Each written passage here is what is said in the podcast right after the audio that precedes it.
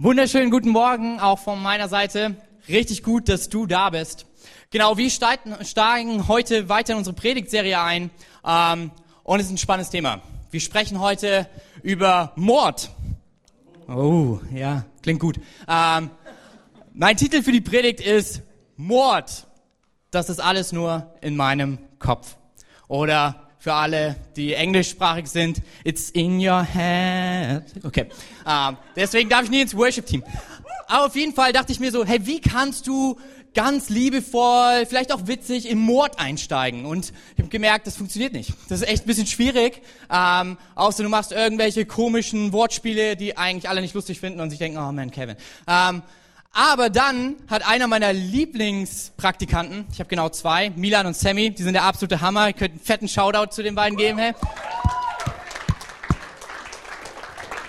Mich an eine echt, ja, einschneidendes Erlebnis letztes Jahr erinnert, ähm, womit man gut erklären kann, und das ist nämlich mein erster Punkt der Predigt, was der Unterschied ist zwischen Töten und Morden.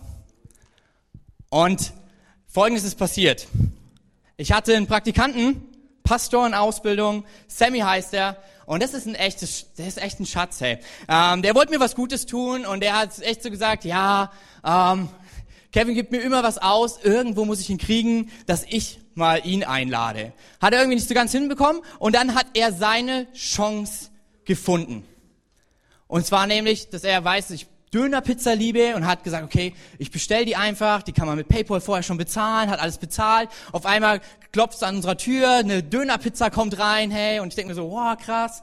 Ähm, und alles war schon bezahlt, Sammy freut sich, ich genieße diese Pizza und irgendwie merke ich währenddessen, hier stimmt was nicht.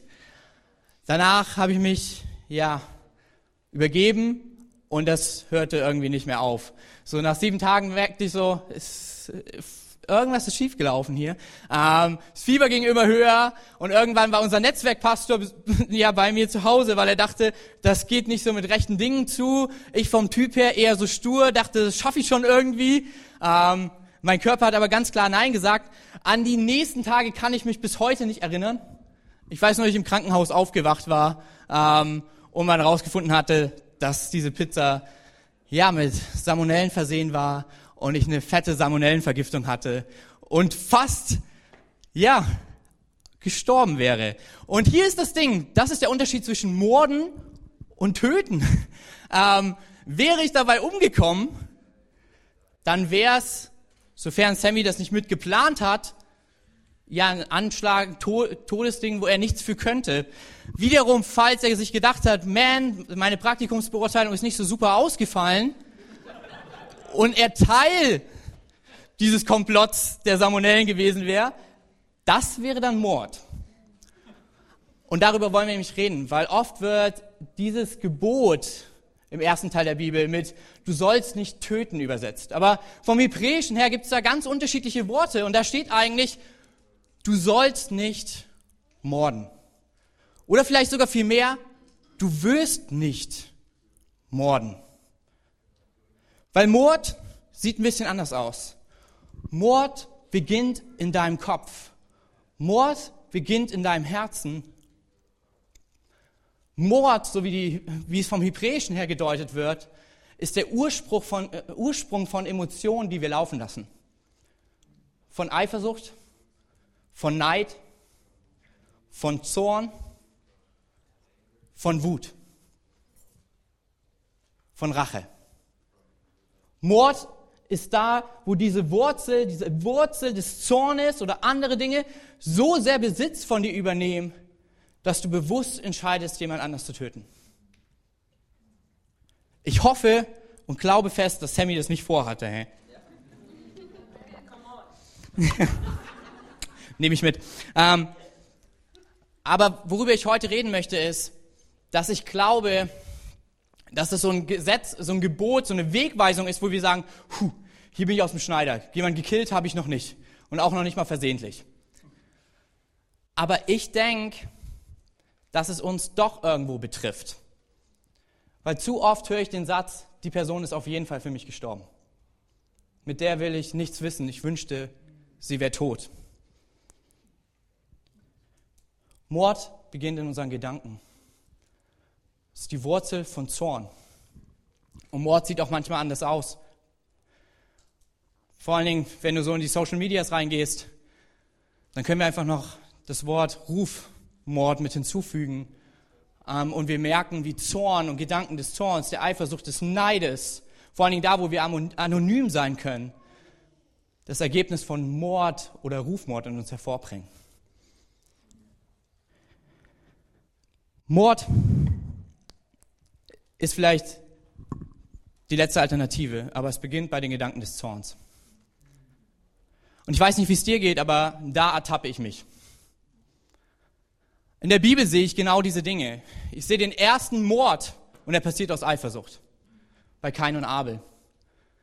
Ich sehe den Mordanschlag auf Josef und ich sehe Neid. Ich sehe, es gibt in der Bibel Geschichten, wo Leute diesen Gedanken, diesen Emotionen Raum gegeben haben und daraus etwas anderes entstanden ist. Ich schaue auf Jakob und Esau und ich sehe Zorn und Rache. Als Jakob seinen Bruder um das Erbrecht und damit um allen Besitz und alle Anerkennung und Würde, ähm, die ihm hätte zustehen sollen, beraubt. Und dann gehe ich in mein Leben und ich merke, es gibt auch dort Situationen. Ich habe also ein paar Freunde gefragt, wo sie am liebsten darüber nachgedacht hätten, hier etwas zu tun. Und dann war ich mit ein paar Mädels im Gespräch und die haben gesagt, meistens schon so Neid. So, auf einmal wird der Film Mean Girl Realität und es kommt ein Mädel ins Leben, in, äh, an den Arbeitsplatz, ins Studium, in deinen Freundeskreis und die ist einfach so viel besser in vielen Dingen als du. Und es fangen an, sich diese Gedanken in deinem Kopf zu bilden, etwas dagegen zu tun. Vielleicht nicht jemanden unbedingt umzubringen, aber manchmal es, sind es die Worte, die wir in den Mund nehmen oder die wir anonym aussprechen, die fast genauso so stark sind wie ein Schwert, was man jemanden reinrammt. Oder ich habe mit jemand anders gesprochen, der gesagt hat, hey, als mein Ex-Freund mit seiner Ex-Freundin geschrieben hat und ich nichts davon mitbekommen habe, ist Eifersucht in mir hochgekocht und ich wünschte, ich hätte. Punkt, Punkt, Punkt. Oder ich denke an mein Leben und an eine Situation, wo mir Unrecht widerfahren ist und es so eine banale Kleinigkeit war, aber ich diese Wurzel von Zorn ähm, einfach in mir wachsen lassen habe dass daraus schon gefühlte Rachegefühle herauskamen. Es war so, dass ich krank war im Studium und jemand anders hat halt bewusst immer wieder geschwänzt und der Dozent wollte diesem Schwänzer eine reinwürgen und hat gesagt, jeder, der an diesem Kurs teilnimmt, auch wenn es keine Prüfung gibt, ähm, darf fast ein ganzes Buch von über 200 Seiten lesen, zusammenfassen und die Woche darauf abgeben. Das Problem war, wir beide waren nicht da. Ich aufgrund von einem Schub vom Rheuma, die andere Person einfach weil sie keinen Bock hatte, da zu sein. Und ich dachte mir, das ist nicht fair. So, und ich war wirklich in Rage und meine Frau war so, ich kenne dich so gar nicht. Ich denke mal, es ist doch so eine Kleinigkeit. Aber es war so, ich dachte mir, naja, die Kleinigkeit heißt über 200 Seiten zusammenfassen, hey. Ähm, und der Zorn in mir ist immer mehr gewachsen. Bis ich Sachen über die Personen gesagt habe, wo ich dachte, hey, das ist nicht unbedingt das, was ich über andere Personen aussprechen möchte. Das ist nicht unbedingt, was andere Personen hören sollten, was ich in dem Auto damals zu meiner Frau gesagt habe, weil es verletzen könnte, fast wie Schwerter. Und vielleicht, wenn wir sagen, du sollst nicht morden, check, das habe ich noch nicht getan. Ich glaube, es geht um diese Wurzel des Zorns. Und darüber möchte ich heute reden. Wie können wir mit ihr umgehen und wie können wir sie vielleicht sogar überwinden? Und wenn du eine Bibel dabei hast, immer gut. Ansonsten gibt's hier auch große. Genau, unser Hauptvers aus dem ersten Teil der Bibel. Du wirst nicht morden. Aber ich möchte dir zeigen, dass Mord in unserem Innern beginnt und mit Emotionen und daraus etwas wächst, wenn wir es wachsen lassen. Im ersten Teil der Bibel, 1. Mose 4, 6 bis 10, da finden wir eine Story, wo genau das passiert. Wo etwas wächst, was zum ersten Mord der Menschheit führt. Alright. Und da heißt es, warum bist du so zornig? Fragte der Herr ihn, kein. Warum blickst du so grimmig zu Boden? Ist es nicht so, wenn du Gutes im Sinn hast, kannst du frei umherschauen? Wenn du jedoch Böses planst, lauert dir Sünde dir auf. Sie will dich zu Fall bringen. Du sollst über sie herrschen. Später schlug Kain seinem Bruder Abel vor, komm, wir gehen hinaus aufs Feld. Als sie dort waren, fiel Kain über seinen Bruder her und schlug ihn tot. Da fragte der Herr Kain, wo ist dein Bruder Abel? Ich weiß es nicht, entgegnete Kain. Soll ich etwa ständig auf ihn aufpassen? Doch der Herr sprach, was hast du getan? Hörst du nicht, das Blut deines Bruders schreit zu mir? Es beginnt etwas im Inneren. Es beginnt etwas im Inneren, vielleicht etwas Banales, wie in diesem Beispiel haben beide Gott etwas geben wollen. Das erste von dem, was sie getan haben. Und Abel tut es aus reinem Herzen. Bei Kain sieht die Sache ein bisschen anders aus. Gott freut sich über das Geschenk, das Opfer von Abel und spricht zu Kain, dass es bei ihm eine andere Herzensmotivation war. In dem Moment entsteht Neid. In dem Moment fing an, Kain auf Abel zu schauen und zu sagen, er hat was, was ich nicht habe. Er wird eher angenommen, er ist besser angesehen und, und, und. Und es wächst in ihm innerlich Zorn. Und Gott fragt ihn, er spricht ihn darauf an, warum bist du zornig? Weil Gott weiß, dass Zorn die Wurzel ist zu Taten, die tödlich und gefährlich für andere werden. Und so spricht auch Jesus in der Bergpredigt, im zweiten Teil der Bibel, genau über das Thema. Und da wollen wir nochmal kurz reingehen. Das ist im zweiten Teil der Bibel, im Matthäusevangelium, in Kapitel 5, 21 bis 26. Ihr habt gehört, dass es im Gesetz von Mose heißt, du sollst nicht morden. Wer einen Mord begeht, wird verurteilt. Ich aber sage schon, schon der, der nur zornig auf jemanden ist, wird verurteilt. Wer zu seinem Freund sagt, du Dummkopf, du Idiot oder sonstiges, den erwartet das Gericht. Und wer jemand verflucht, dem droht das Feuer der Hölle. Wenn ihr also vor dem Altar im Tempel steht, um zu opfern, und es fällt euch mit einmal ein, dass jemand etwas gegen euch hat, dann lasst das Opfer vor dem Altar liegen, geht zu der betreffenden Person und versöhnt euch mit ihm. Erst dann kommt zurück und bringt Gott euer Opfer dar. Einigt euch rasch mit eurem Gegner bevor es, bevor es zu spät ist und ihr vor Gericht gestellt, einem Gerichtsdiener übergeben und ins Gefängnis geworden werdet, geworfen werdet. Ich versichere euch, ihr kommt erst wieder frei, wenn ihr eure Schuld bis auf den letzten Cent bezahlt habt. Klingt ein bisschen hart, klingt ein bisschen krass. Und das ist auch so ein bisschen, wenn du die Bergpredigt dir noch weiter anguckst, du denkst immer so, oh man, das kann ich niemals tun. Und auf etwas darin zielt auch Jesus hinaus. Aber was Gott in dem Ganzen zeigt und auch zu uns spricht, es fängt schon beim Zorn an. Es fängt schon an den Gedanken an, die wir über andere haben. Mord, das ist alles in meinem Kopf. Und er gibt gleich eine Lösung, dieses Feuer des Zorns in uns zu, ja, zu ersticken. Und dieses Lösungsmittel heißt vergeben. Und oft denken wir, vergeben heißt vergessen. Aber darum geht es Gott gar nicht. Es geht nicht darum, einfach zu sagen, ah, es ist schon okay, was du mir angetan hast. Das ist nicht vergeben. Das ist nichts, was helfen wird, weil es bedeutet nichts anderes, als den Zorn nun weiter tiefer in deinem Herzen zu verdrängen.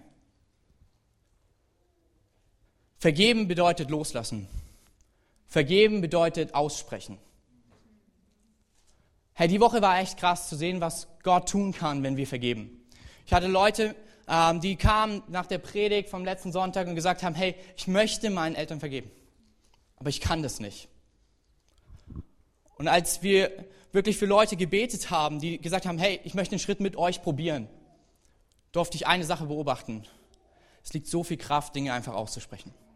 Zu sagen, hey, das ist, was mir angetan wurde. Das ist, was mir gestohlen wurde. Gott, das ist nicht fair. Und jedes Mal, wenn die Leute angefangen haben, sich zu trauen, Dinge vor Gott auszusprechen, zu sagen, hier wurde ich verletzt, konntest du schon im Gesicht erzählen, die Geschichte, dass Vergebung beginnt. Weil vergeben nicht vergessen bedeutet, sondern vergeben heißt abgeben, wegbringen, zu Gott hinbringen, um etwas auszusprechen, was wir von ehrlichen Herzen meinen und nicht, weil wir etwas verdrängt haben. Und wir haben letzten Sonntag diese Lesezeichen verteilt, wo genau das ist. Ich liebe das. Ähm, das Lesezeichen hat nichts Heiliges oder sonstiges, sondern es ist einfach nur eine Hilfe, wenn du vor Zorn nicht gerade ausgucken kannst. Ähm, eine Hilfe, wie du in Vergebungsprozesse hineingehen kannst, wie du ein Gebet der Vergebung beten kannst. Und wir fangen jedes Mal damit an, dass wir sagen, Jesus, zeig mir, was ich fühle, was die Person mir gestohlen hat, was die Person mir angetan hat. Und das Schöne ist auch da zu sehen, Jesus übersieht nicht, was dir angetan wird, sondern Jesus zeigt dir die Dinge. Und jedes Mal, wenn die Leute es von ihm hören, ist es so ein, du kannst den Kampf sehen, wie Leute sagen, das kann ich nicht aussprechen, das ist zu krass. Aber in dem Moment, wo Dinge ausgesprochen wurden, sind sie da. Sind sie da und können auch weggenommen werden, können auch in Gottes Hände gegeben werden. Und das ist der Punkt, wenn wir sagen, okay, lass uns reflektieren, was haben wir vielleicht Gott mal gestohlen? Was haben wir Jesus angetan? Und wir sehen in diesem Gegenüberstellen die Größe und die Gnade Gottes, dass er jemand ist, der immer so sehr vergibt. Dass er es ist, der mich frei macht von all meiner Schuld vor Gott. Dass wir ihm unsere Schuld, die Verletzung geben können, weil er dafür bezahlt hat, für alle Schuld, für, nicht nur für deine Schuld zwischen Gott und Menschen, zwischen Gott und dir oder zwischen anderen Menschen, sondern sogar für die Schuld, die dir angetan wurde. Weil es ist nicht fair.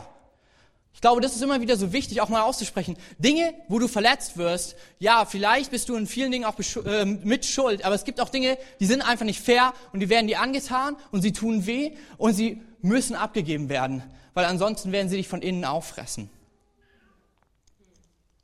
Und in dem Moment schauen wir und sprechen Vergebung aus. Jesus, ich danke dir, dass du mir vergeben hast und ich will die Person, ich will der Person auch vergeben. Wisst ihr, was das Gute ist danach? Wir lassen die Person los in Gottes Hand. Zu wissen, dass er richtet. Zu wissen, dass er gerecht ist. Zu wissen, dass er gut ist. Und dass er nicht das ignoriert, was mir angetan wird. Und in dem Moment kommt Freude auf. Weil es nicht mehr in deinem Herzen, nicht mehr in deinen Lastern irgendwo festhängt, sondern es dort ist, wo es hingehört. Schuld gehört nämlich ans Kreuz.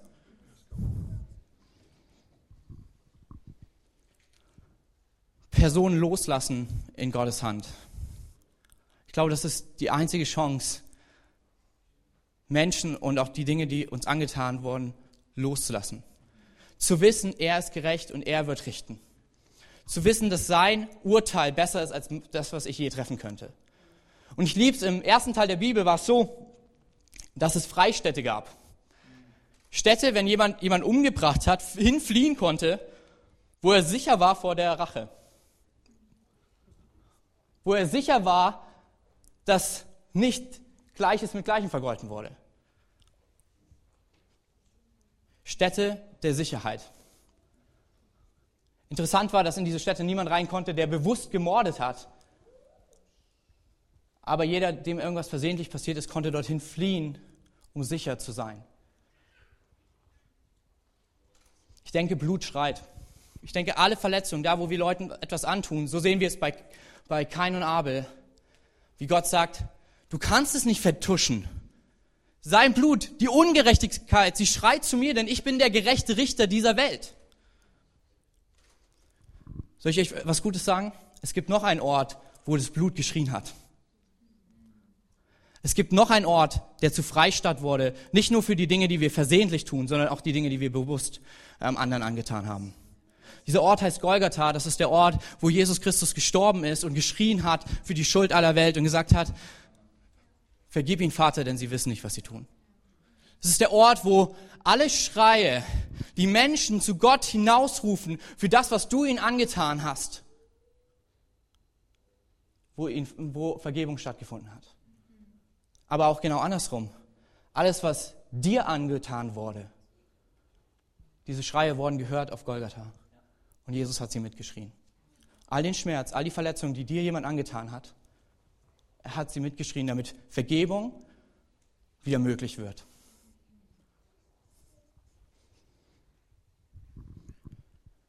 Und ich glaube, das ist der Moment, was uns hilft, anderen zu vergeben und auch Leute in Gottes Hand loszulassen. Zu wissen, er richtet gerecht. Zu wissen, er ist der, der für mich eintritt, wenn Dinge ungerecht waren. Er ist der, der sogar sagt, meine Gedanken sind so viel höher als deine. Vertrau mir, ich kämpfe für dein Recht. In dem Psalm heißt es immer wieder, David ruft, nicht ich will richten, auch wenn der Zorn in mir groß ist, sondern ich rufe zu dir, sei du der Richter, sei du der, der eintritt für mich, sei du der, der hilft mir zu vergeben, sei du der, der mir Recht verschafft. Das ist, wie ich auch letzten Sonntag erzählt habe, war das die einzige Chance für mich, meinem Vater zu vergeben. Zu wissen, ich habe Gott Dinge angetan und er hat sie vergeben. Aber auch zu wissen, alles, was mein Vater mir angetan hat, hat Jesus an Golgatha auch für geschrien. Und deshalb kann ich es vergeben. An Golgatha traf der ganze Zorn Gottes, der Zorn der Menschheit, den, der sich geopfert hat für, für all die Schuld. Es gab nicht umsonst Freistädte, Städte, wo Leute beschützt wurden, damit Rache nicht geschieht. Am Kreuz hat alle Rache, alle Schmerzen, aller Zorn den getroffen, der unschuldig war, damit du vergeben kannst, damit ich vergeben kann. Und damit dir vergeben werden kann. Am Kreuz von Golgatha wurde eine Sache gemordet, und zwar der Zorn der Menschheit und die Unvergebenheit. Am Kreuz von Golgatha ist eine Freistadt entstanden für jeden Einzelnen, der an Jesus glaubt. Blut schreit nach Gerechtigkeit. Sein Blut hat Gerechtigkeit gewirkt für jeden von uns.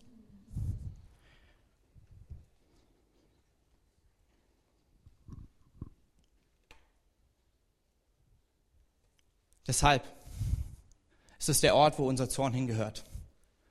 Da, wo wir sagen, ich kann, ich kann nicht damit umgehen. Meine Gedanken, ich bin so sauer. Ich würde am liebsten. Es sind die Gedanken, die Jesus schon bereits kennt und sagt, genau dafür bin ich gestorben. Weil das, was du am liebsten würdest, habe ich getragen für die andere Person. Das, was du am, was andere dir vielleicht am liebsten antun würden, ich bin an ihren Platz getreten. Ich bin an deinen Platz getreten. Ich glaube, wenn wir sagen, wohin mit meinem Zorn, dann ist es ans Kreuz von Golgatha. An den Ort, wo Jesus vor 2000 Jahren für die Schuld der Vergangenheit von dir und von anderen, für die Schuld der Gegenwart von dir und von anderen und für die Schuld der Zukunft von dir und von anderen gestorben ist. Und zwar zwischen Gott und zwischen uns. Deshalb ist es der Ort, wo wir Leute loslassen können, sagen können, richte du gerecht. Und ich will uns noch in einen letzten Punkt mit hineinnehmen, als Kirche. Den Punkt zu sagen, hey, wie komme ich von zornigen Gedanken zu guten Taten? Wie komme ich vielleicht sogar von zornigen Gedanken, die gerecht und berechtigt sind, weil mir so Schlimmes angetan wurde, hin, diesen Leuten etwas Gutes zu tun? Wie komme ich von, ich bin bitter und kann niemandem mehr vertrauen, hin zu, ich liebe und tue Taten der Barmherzigkeit? Glaube, all die zehn Lebensweisungen, über die wir reden in Law and Order, sie sind kein Gesetz in der Form, dass sie sagen, ich will dir zeigen, du kannst es nicht, du bist schlecht, ich verurteile dich, sondern ich glaube, sie sind Lebensweisungen für unser Leben, weil sie wichtig sind. Nachdem wir über die Eltern geredet haben, reden wir nun gerade über Mord, dass das, was passiert, wenn die Emotionen, die entstehen, wenn Menschen zusammen sind, das absolute Ausmaß dieser Emotionen sind. Und er sagt, morde nicht. Und wenn du mit mir unterwegs sein wirst, wirst du nicht morden, weil du den Zorn an Golgatha bringen kannst. Aber nicht in einem Vergessen, sondern in einem Loslassen, Benennen, weil er da, dort für uns, für dich und für mich gestorben ist. Ich glaube, alle zehn Lebensweisungen werden in Jesus Christus nicht zum Gericht, weil dafür waren sie nie gedacht, sondern sie werden zu einem Weg, der uns zeigt, wie wir unser Leben leben können. Wie wir ein Leben leben können, was voller guter Taten ist. Wie wir ein Leben leben können, was von Liebe, Barmherzigkeit und Vergebenheit geprägt ist. Aber zwar in der Form, dass er sagt, für alles, was falsch läuft, sterbe ich. Für all deine Fehler und die Fehler der anderen. Und es ist, dass du mit mir anfangen kannst, diese, diese Lebensweisheiten zu leben, Schritt für Schritt. Und das heißt, dass du vielleicht wieder Fehler tun wirst. Und das heißt vielleicht, dass du auch hinfallen wirst. Aber er sagt, am, durchs Kreuz gebe ich dir die Kraft, immer wieder aufzustehen. Durchs Kreuz gebe ich dir die Kraft, immer wieder zu sagen, hey, ich gehe weiter diesen Weg, dass aus zornigen Gedanken gute Taten werden. Und zwar Taten, die Gott ehren. Ich liebe einen Vers in Jeremia, das ist auch im ersten Teil der Bibel, wo Gott ein Versprechen ausspricht. Er sagt, hey, diese, es steht nirgends von der Bibel, dass Gott sagt, die zehn Gebote, die sind abgelöst. Die sind jetzt schlecht. Brauchen wir nicht mehr. Sondern die Bibel sagt, dass er, die, dass er alle Gebote erfüllt. Dass er die Schrift erfüllt hat. Sprich, dadurch, dass er sie erfüllt, macht er, sie, macht er es möglich, dass wir diesen Lebensweg laufen können, ohne dabei verurteilt, verdammt zu werden.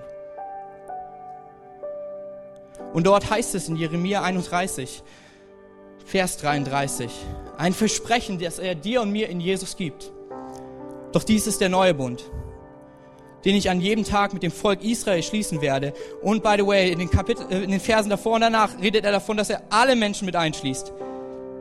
Ich werde ihr Denken mit meinem Gesetz füllen.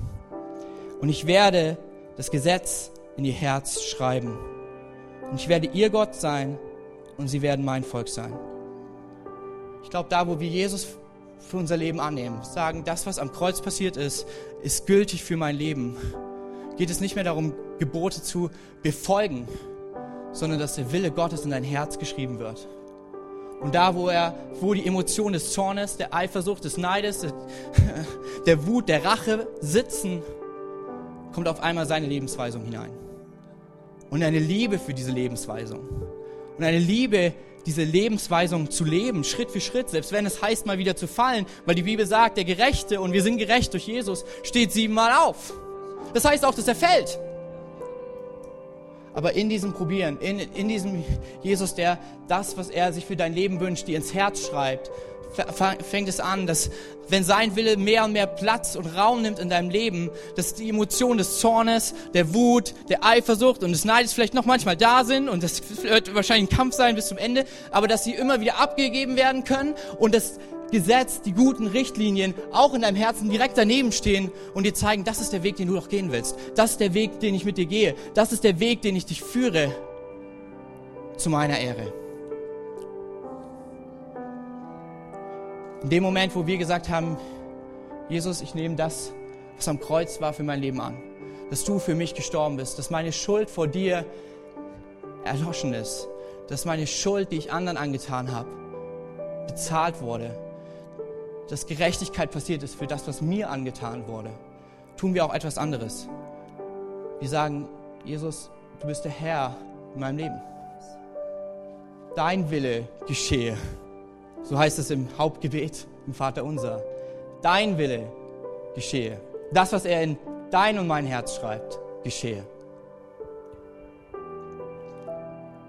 Ich glaube, das ist der Moment, wo aus zornigen Gedanken gute Taten werden, weil er Dinge verändert. Das ist nicht sklavisch, weil er sagt nicht, mein Wille, ich drücke ihn dir auf. So war Jesus nie. Er lädt ein, ihn zu leben mit ihm. Aber da, wo wir uns dafür entscheiden, ihn zu leben, sagt er, ich bin an deiner Seite und ich laufe diesen Weg mit dir und ich feuer dich an. Ich halte dich, ich ermutige dich, wieder aufzustehen, wenn du gefallen bist auf diesen Wegweisungen. Und ich gebe dir neue Kraft, sie weiter zu leben für dein Leben. Und auf einmal wird aus, du sollst keine anderen Götter haben, Du wirst keine anderen Götter haben, weil er es ist, der dein Leben prägt und verändert. Du wirst den Sabbat halten, weil du Zeit mit ihm verbringen willst und weil du merkst, wenn er sagt, Ruhe ist clever für mein Leben, dann sollte ich ruhen. Wenn er sagt, du wirst deine Eltern ehren, ist es nicht, weil es aus einer Pflicht kommt, sondern weil du spürst diese Liebe, die du für sie hast, weil Gott Liebe für dich hat. Du wirst nicht morden, bedeutet, du wirst für Leben kämpfen, weil er am Kreuz für dein Leben gekämpft hat.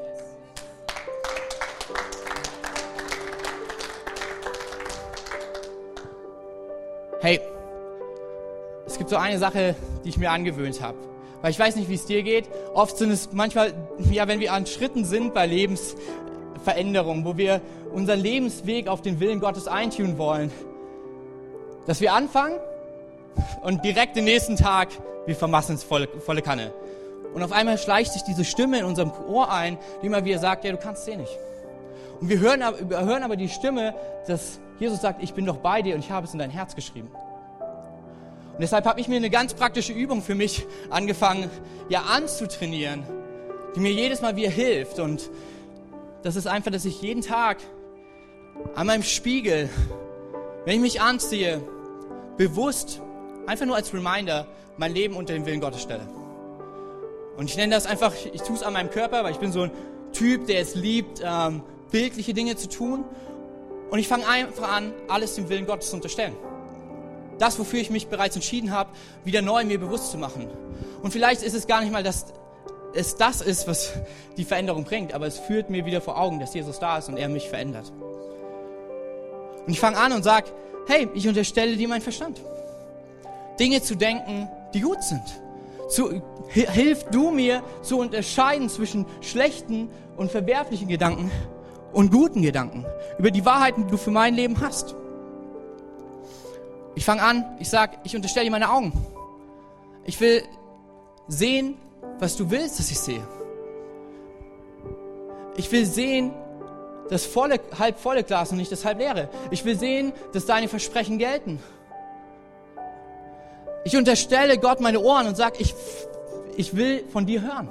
Ich will hören, was du in mein Herz sprichst. Ich will hören, was du mir sagst. Und zwar nicht nur sonntags in der Kirche, sondern auch in meinem Alltag. Wenn ich Bibel lese, wenn ich bete, auch beim Geschirr abspülen. Und ich unterstelle dir nicht nur meine Ohren, ich bitte dich auch, sehnsüchtig, ich bitte dich, hilf mir, dass das, was ich höre, dass ich es auch tue. Und ich mache weiter und ich sage, ich unterstelle dir meinen Mund. Ich will keine Worte sprechen, die wie Schwerter sind und andere töten, sondern ich will Worte sprechen, die Leben bringen, Ermutigung und fördern. Hilf mir. Ich unterstelle dir meinen Nacken, weil ich will die Richtung wählen, die du wählst. Sehen, wo du mich hinführst und nicht wie ein stures Pferd immer wieder in die andere Richtung ziehen. Ich unterstelle dir mein Herz, all meine Emotionen, weil ich weiß, dass du der bist, der die Frucht des Geistes in mir vorbringt, der Frieden, Liebe, Gnade in mir hervorbringt. Und ich will Leidenschaft und Begeisterung haben über die Dinge, die dich begeistern und dich leidenschaftlich machen. Ich unterstelle dir meine Arme, weil ich will sie nutzen, um Gutes zu tun. Ich unterstelle dir meine Hände, Hände, die freigebig sind und großzügig geben. Hände, die frei, äh, freigebig sind, großzügig zu helfen. Hände, die freigebig sind, meine Talente, die du mir gegeben hast, einzusetzen für dein Reich. Ich unterstelle dir meinen, meinen Bauch, die Richtung, die immer wieder angibt, auch meine, meinen Körper damit hey, ich will diesen Tempel, den du mir geschenkt hast, nicht runterwirtschaften, sondern ich will ihn zur Ehre von dir gebrauchen, weil du sagst, du lebst in ihm. Ich unterstelle dir meine Sexualität, weil ich will das leben, was dir gefällt. Ich unterstelle dir meine Füße, dahin zu gehen, wo du mich hinführst. Und ich tue das jeden Morgen und es ist nicht, dass ähm, Dinge, dass, dass es das unbedingt ist, was mich dann auf einmal heiliger macht und besser macht, sondern es ist das, dass es mir immer wieder vor Augen führt, ich habe Jesus mein Leben gegeben, weil er für mein Leben gestorben ist. Ich habe ihm mein Leben unterstellt, weil sein Wille doch so gut und besser ist als den, den ich je haben könnte für mein Leben.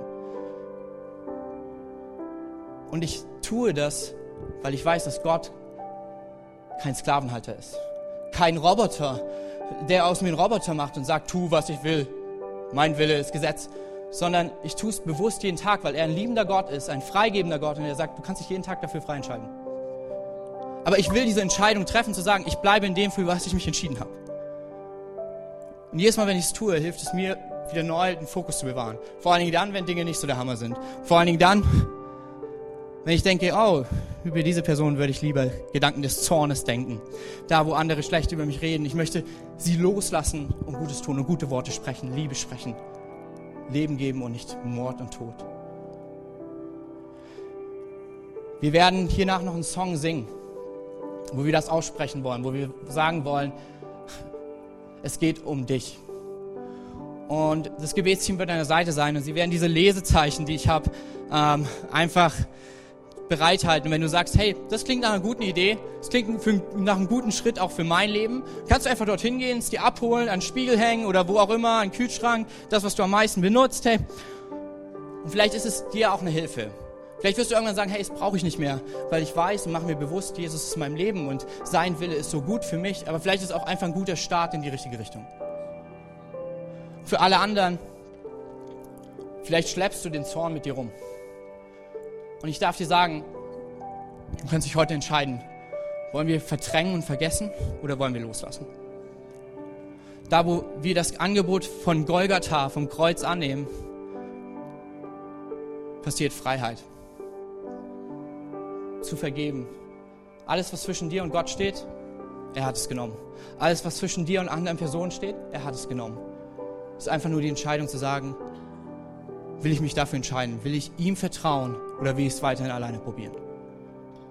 Und daher kommt auch dieser nächste Schritt, zu sagen, nicht mein Wille, sondern dein Wille. Und ich möchte uns bitten, dass wir einfach kurz unsere Augen schließen. Und keiner schaut nach rechts oder links. Wenn du heute hier bist und du hast noch keine Beziehung mit Jesus, noch keine Bezie lebendige Beziehung, wo du sagst, er ist der Herr in meinem Leben, er ist der, der all die Schuld für mich bezahlt hat und ich glaube und vertraue dran, dann kannst du heute sagen, ich treffe diese Entscheidung für mein Leben. Ich werde gleich von drei runterzählen und wenn du es bist, dann heb einfach deine Hand, damit ich sehen kann, mit wem wir nach diesem Gottesdienst gemeinsam beten können. In diesen ersten Schritt zu sagen, ich nehme an, was du für mich hast. Ich nehme das Geschenk an und ich möchte mit dir leben, weil du so viele gute Dinge für mein Leben hast. Drei, Gott liebt dich. Zwei, Herr Jesus ist dir näher, als du denkst. Eins, erheb doch deine Hand, wenn du heute diese Entscheidung treffen möchtest. Dankeschön.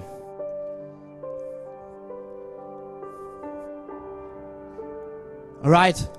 Könnt die Augen gerne wieder öffnen und lass uns der Person einfach einen fetten Applaus geben, was die beste Entscheidung, die du je in deinem Leben treffen kannst.